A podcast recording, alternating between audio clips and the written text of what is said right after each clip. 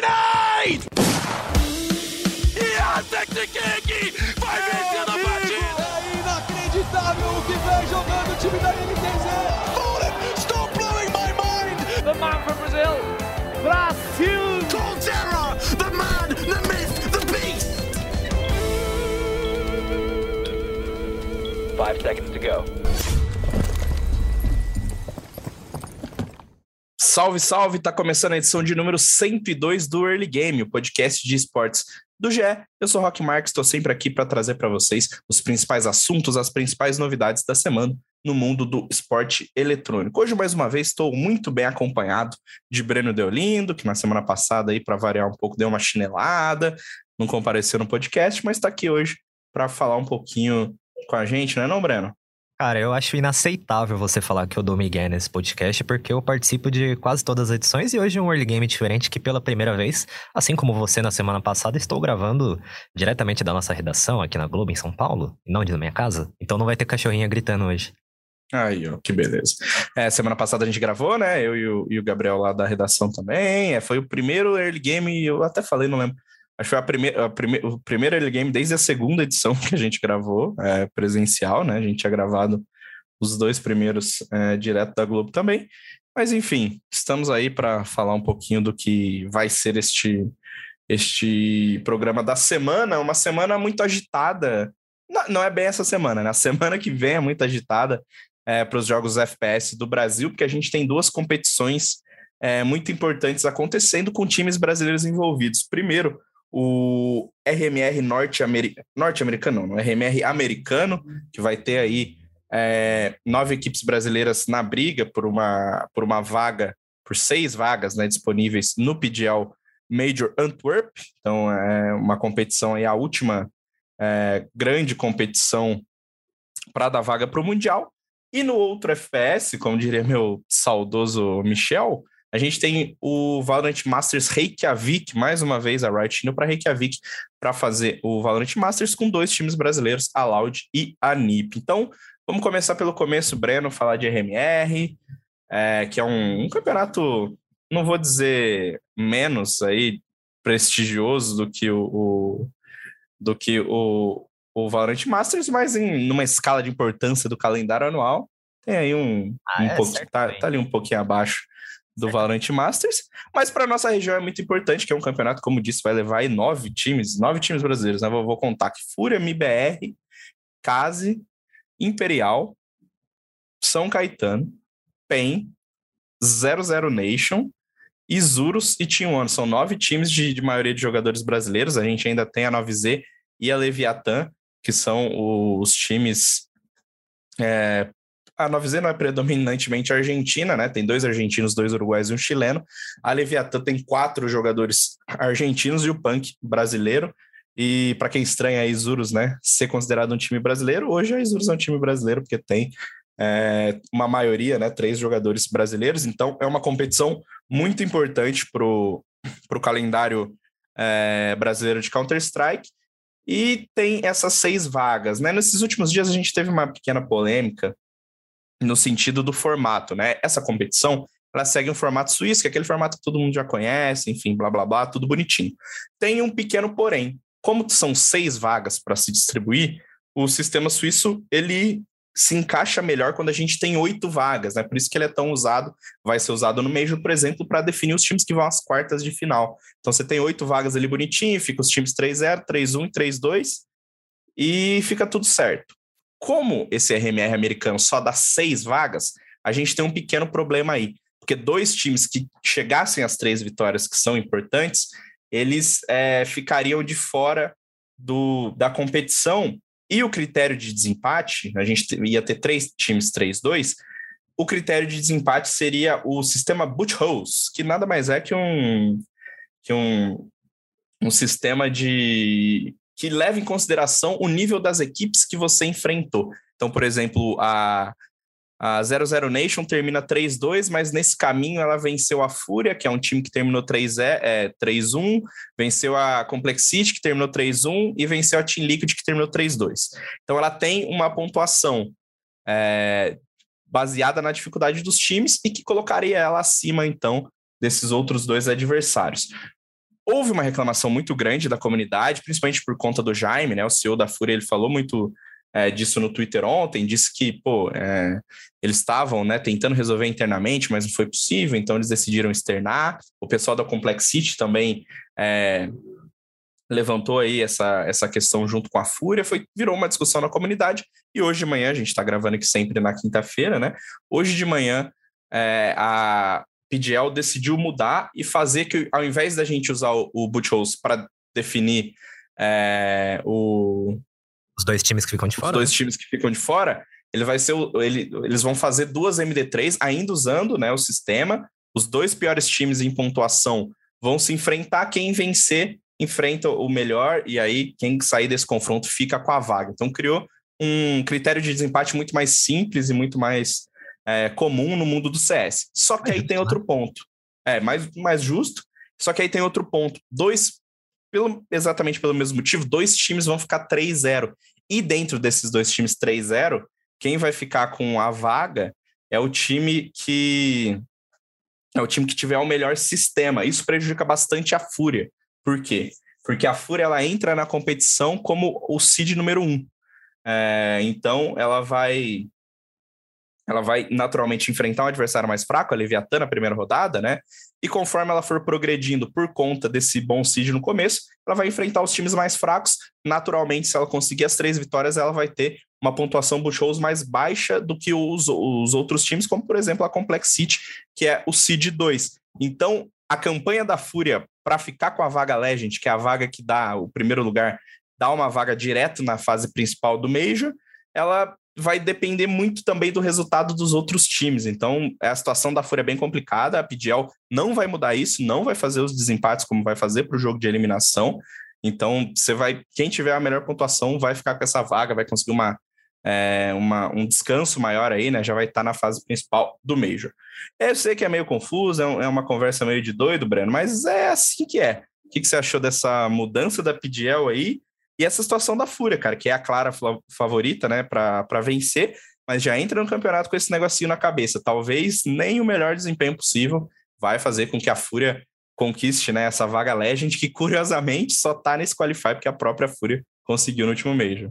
Cara, é uma situação muito estranha, né? A, a Fúria entra nesse RMR como o time mais estável da América, de, da América do Norte e também o time que é o favorito a ter essas três vitórias logo de cara. Mas esse sistema acaba prejudicando esse bom retrospecto do time, né? O time chegou nessa direto no RMR, não precisou disputar nenhum qualify por ter chegado nas quartas de final do Major. E aí fica nessa situação totalmente estranha. Eu acho que nada impediria a PGL de fazer uma MD3 entre o primeiro e o segundo colocado ali. Pô, já que já vai fazer para definir quem que vai ficar de fora e quem que vai. A Vaga Legends faz bastante diferença. São três jogos a mais que você teria que jogar se você não vai pro Legends direto, né? Você joga primeiro o Challengers naquele sistema suíço que os brasileiros já estão acostumados, e depois você avança pro Legends que já tem ali é, oito times garantidos, né? Se eu não me engano? Oito? Sim, o oito times garantidos no Legends. Exato. E a, a, isso acontece muito por causa da nossa região também, né? A, a, a América, por ter não, ter não vem tendo resultados bons no, nos últimos Majors, a Fúria foi o único time americano a chegar na, nos playoffs do, do Major da Cracóvia. Então fica nessa, nessa situação. Estocolmo, pô. Estocolmo, perdão. Cracóvia você fala pra 2017. 2017, viajei. Mas é porque foi tudo da PGL, né? Aí Sim. o último foi da PGL também, 2017 foi da PGL.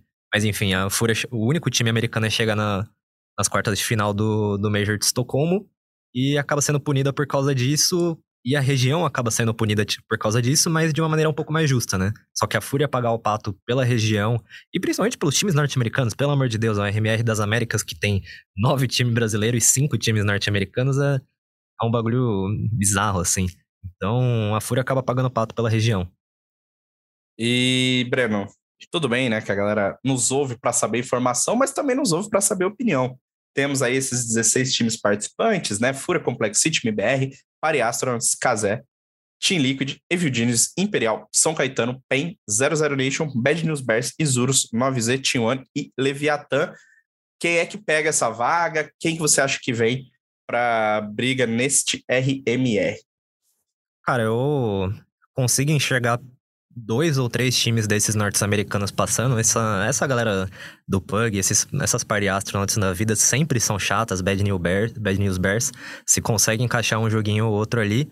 O formato suíço, apesar de tudo, ele leva um pouco de consistência em conta, que é algo que acho que falta nesses times, tanto que a gente nunca teve uma Bad News Bears da vida no Major. Mas, dada a situação e considerando que são vários times do, da América inteira, né, que não necessariamente tem essa experiência de bootcamp e tudo mais, eu vejo um espaço para algum outro time aí, uma Pari Astronauts, uma Bad News Bears, pegar essa, essa vaga, considerando já que Complexity e Liquid são muito, muito difíceis de ficar de fora. Aí, entre os times brasileiros, a, a grande expectativa fica em cima da Imperial, né? Eu era um cético com a Imperial, mas os caras estão mandando bem. Ganharam. Homem de pouca fé. Eu sou um homem de, eu sou um homem de pouca fé mesmo. É, pô, não ganhei nenhum título relevante desde, sei lá, as Otaki Cup Masters, então fica meio complicado. Mas a, a Imperial vem numa fase boa aí, ganhou o Homem WGR Challenge, que não é lá um super campeonato, mas é um campeonato. Então, vem numa fase melhor do que se esperava de 00 Nation até, que era um time que a gente apontou no começo do ano aí como um dos grandes favoritos a se, a se destacar ao longo da temporada. Então, aposto muito em Fúria, Complexity Liquid, para mim são três times impossíveis de ficar de fora, sim. Se ficar de fora vai ser uma catástrofe. E aí essas outras três vagas ficam possivelmente uma para Imperial aí, que vem numa fase boa, uma terceira vaga para algum dos times do NA e a sexta eu não vou palpitar não. Tenho, tenho minhas dúvidas aí. Cara, é, eu discordo um pouquinho de você de, de Complexity. Acho que a Complexity não é tão clara favorita assim.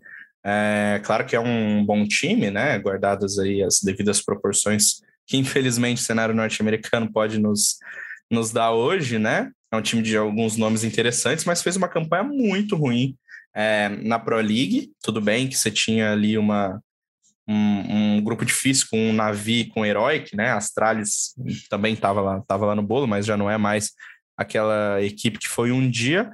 Só uhum. que a, a campanha da Complexity foi bem decepcionante. Eles perderam é, basicamente para todo mundo, só ganharam da Evil Genius, que essa sim perdeu para todo mundo, né? Então eles é, terminaram ali. Genius, pelo amor de Deus, né? na penúltima colocação do, do grupo D. E eu acho que a gente tem o, o que é preciso para surpreender. Talvez o que pese um pouco para a Complexity é que eles já estão todo esse tempo na Europa treinando, enfim.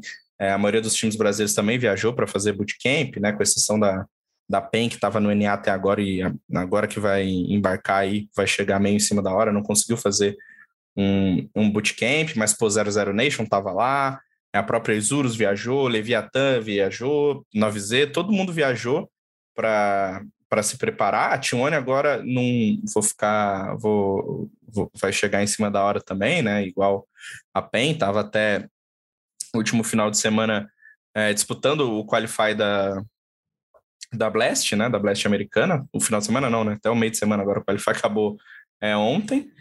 E então eu acho que esses times brasileiros que estão lá mais um tempo, Imperial, é, enfim, a Case, que também voltou já, já tem um, alguns, algum, algumas semanas, é, o próprio São Caetano, que tem potencial aí para surpreender, eles podem dar um, um, calor na Complexity, porque eu acho que o jogo que eles mostraram na Pro League foi bem abaixo, bem abaixo mesmo.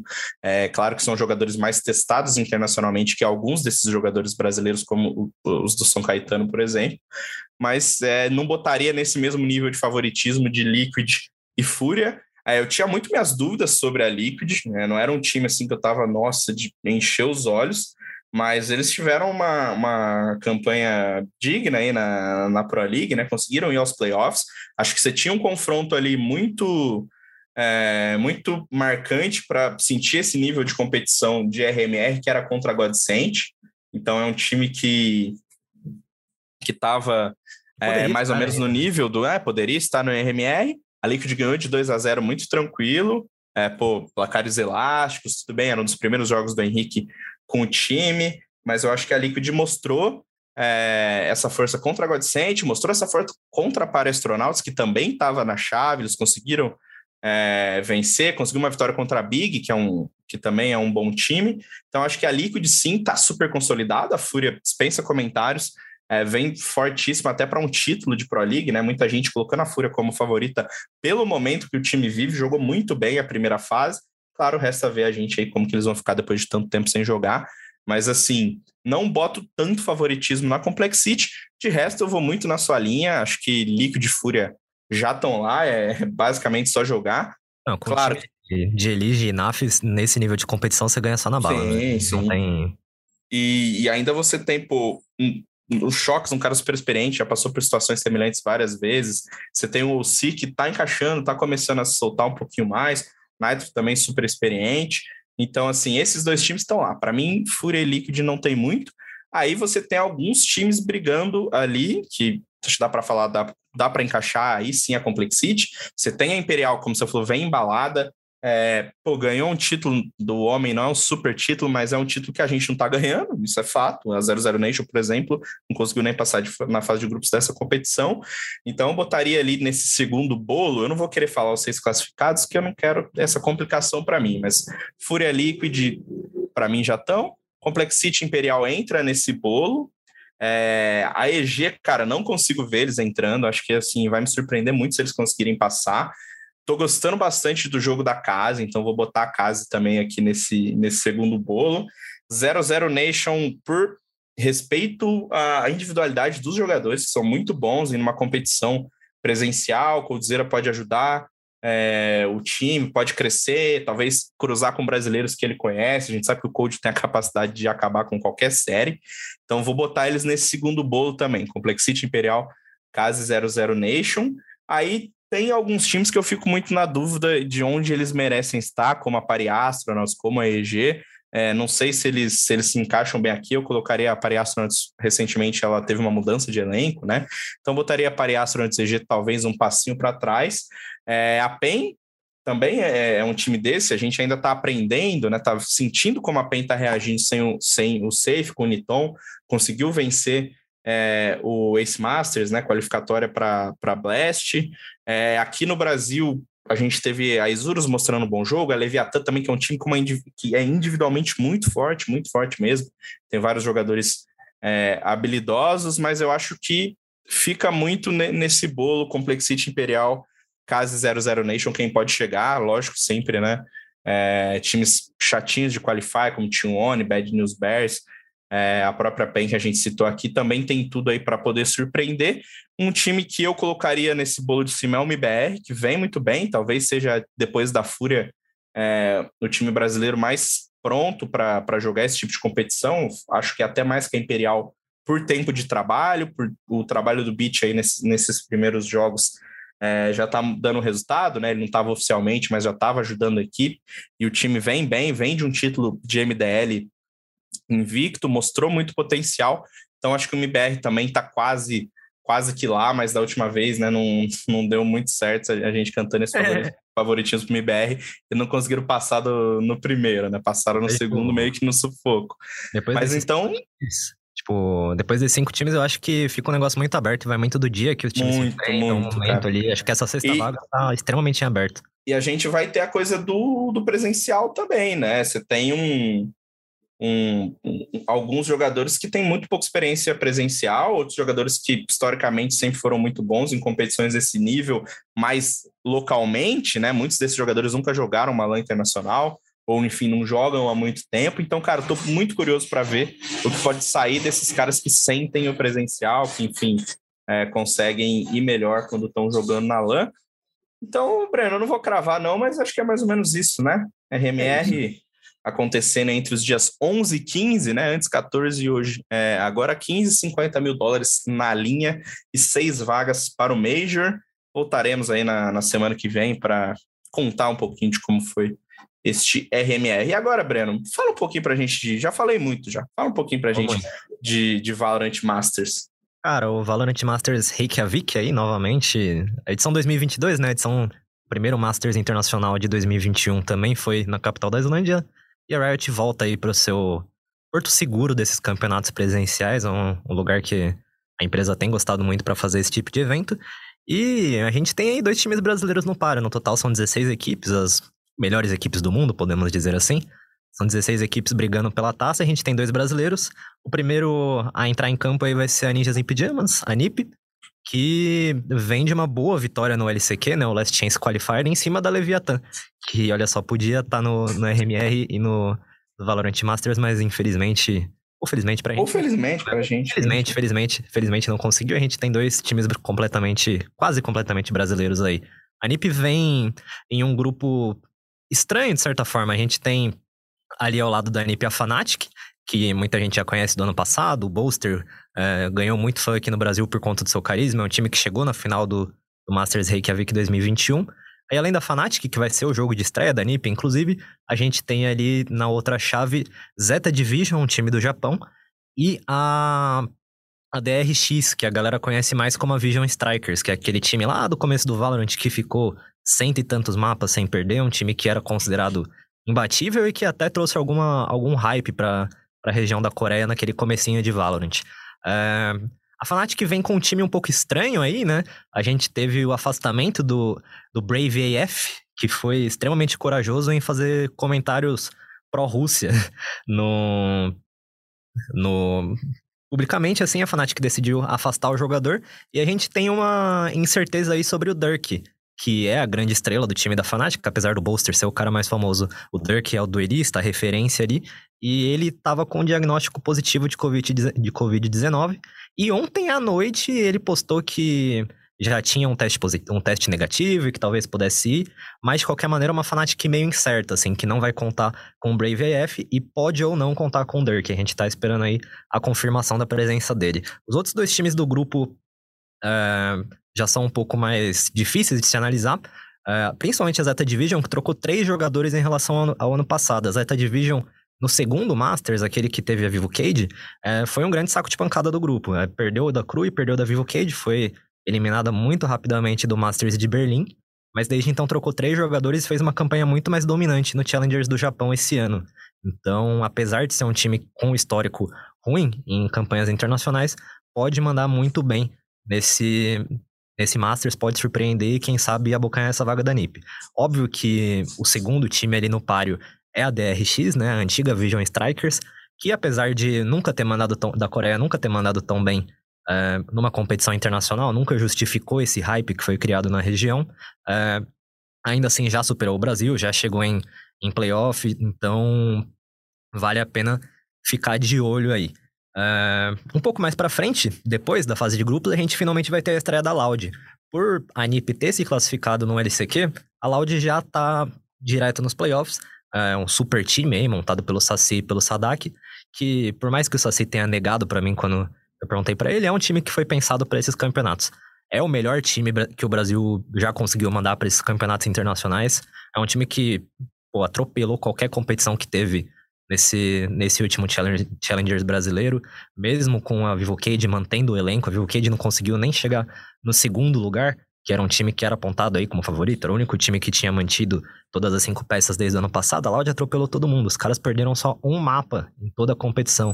Então, é o melhor time brasileiro a ir para um palco internacional no Valorant, mas fica a ressalva de que são dois jogadores muito inexperientes desses cinco aí.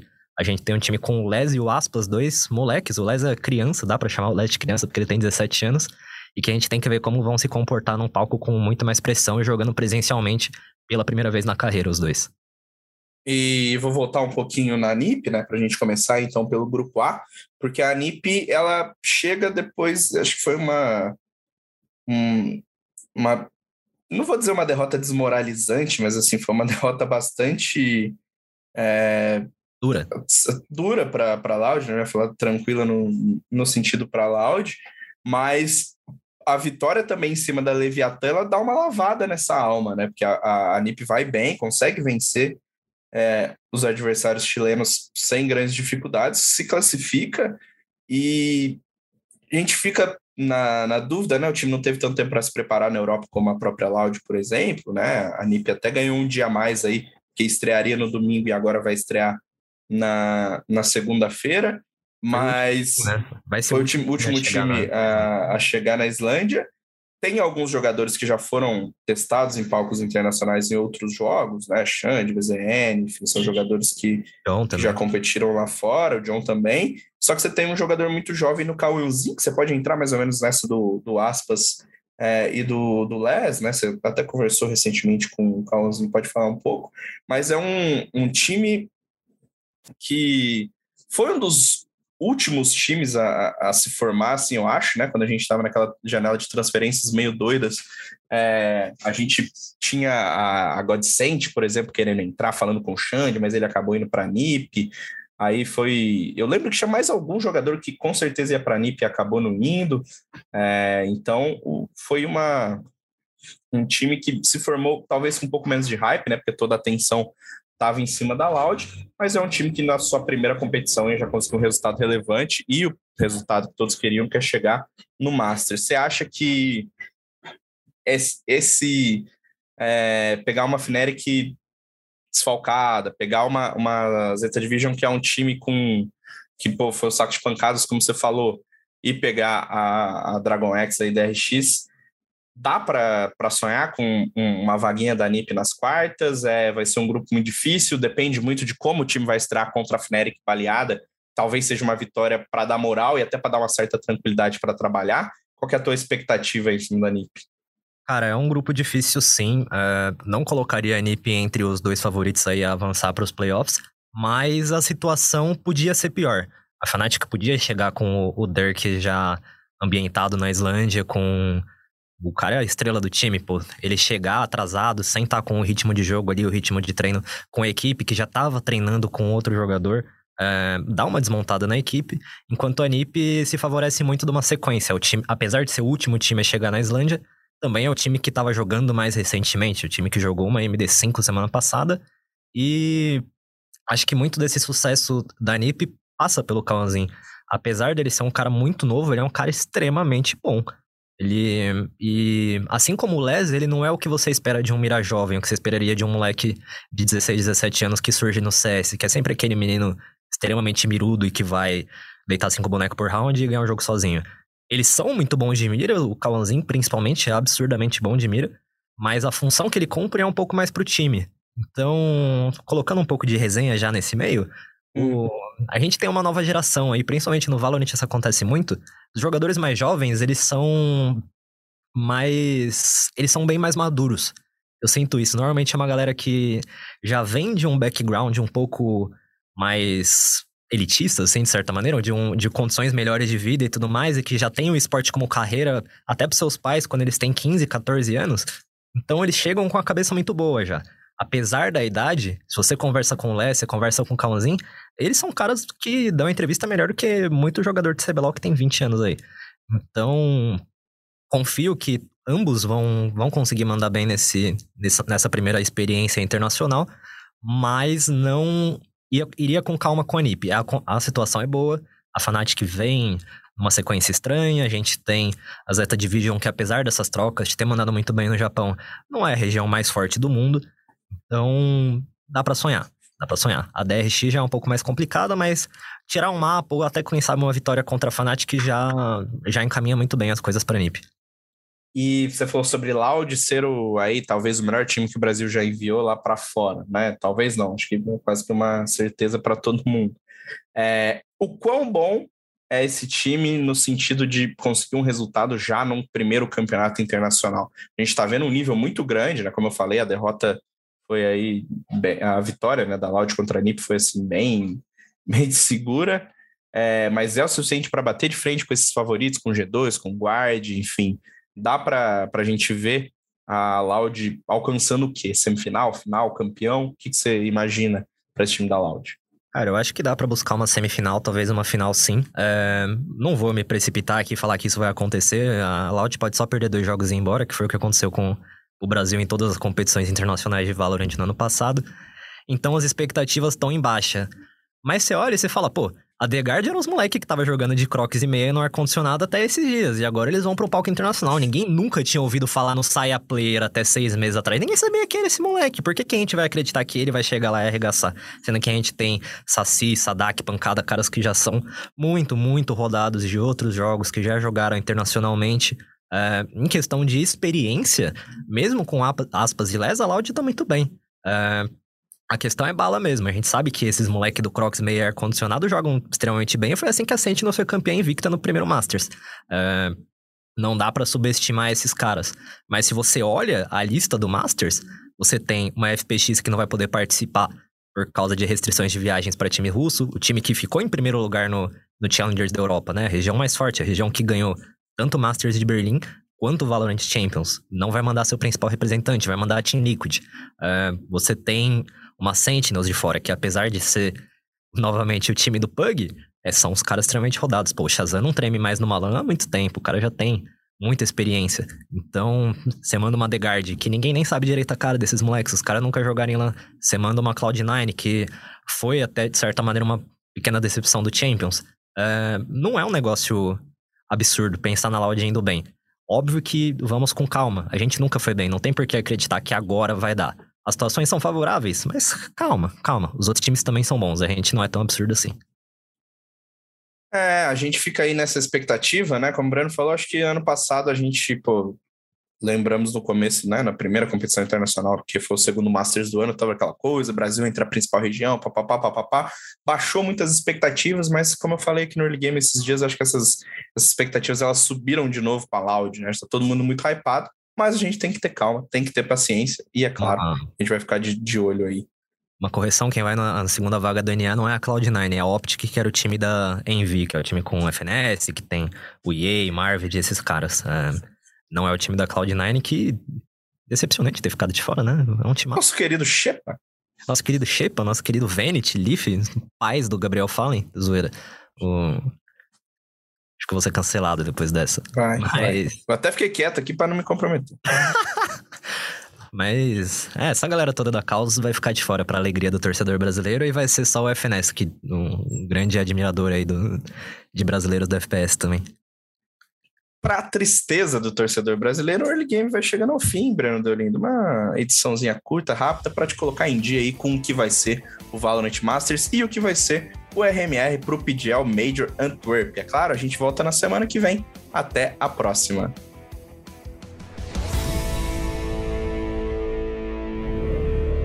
Time limit reached.